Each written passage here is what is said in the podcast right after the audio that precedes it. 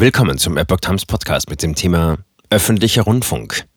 RBB-Intendantin Schlesinger tritt nach Vorwürfen zurück. Ein Artikel von Epoch Times vom 8. August 2022.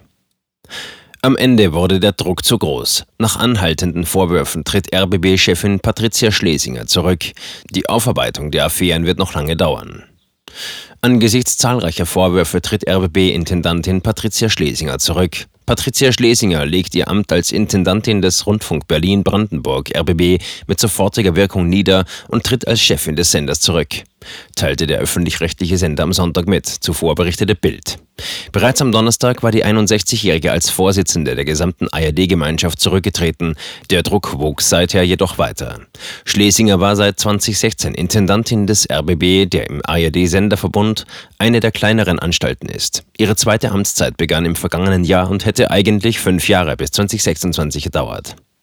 Schlesinger sagte in der Mitteilung, ihre Verantwortung gelte dem RBB und seinen Mitarbeiterinnen und Mitarbeitern. Aktuell steht nicht mehr die journalistische und publizistische Leistung des Senders im Vordergrund, sondern es geht nur um mögliche und angebliche Verfehlungen der Intendantin.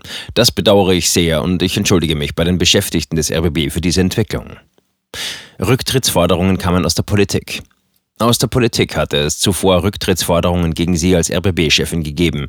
Der RBB-Personalrat äußerte im Internet seinen Unmut über den Verlauf der Aufklärung. Zudem kamen am Sonntag in mehreren Medienberichten neue Details zu den Vorwürfen auf. Am Montag will sich der Rundfunkrat zu einer Sondersitzung treffen. Dies war bereits vor dem Rücktritt angekündigt worden. Die Leitung des RBB übernimmt ab sofort der stellvertretende Intendant Hagen Brandstätter.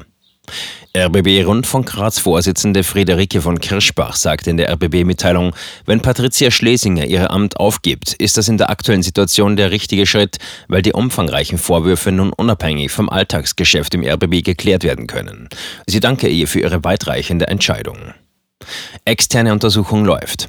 Ende Juni hatte Business Insider das Ganze ins Rollen gebracht. Die Vorwürfe reichen von fragwürdigen Beraterverträgen zu einem inzwischen auf Eis gelegten RBB-Bauprojekt, einer großen Gehaltserhöhung für Schlesinger auf gut 300.000 Euro bis zu einem zusätzlichen, zuvor öffentlich nicht bekannten Bonisystem. Außerdem geht es um angebliche Essen mit Multiplikatoren auf RBB-Kosten in ihrer Privatwohnung und einen luxuriösen Dienstwagen mit Massagesitzen, für den es einen sehr hohen Rabatt gegeben haben soll. Business Insider, Bild und BZ berichteten am Sonntag jeweils über weitere Details. In den Berichten ging es etwa um eine Liste von Teilnehmern, die bei den Treffen in Schlesingers Privatwohnung dabei gewesen sein sollen, und um eine Menüabfolge.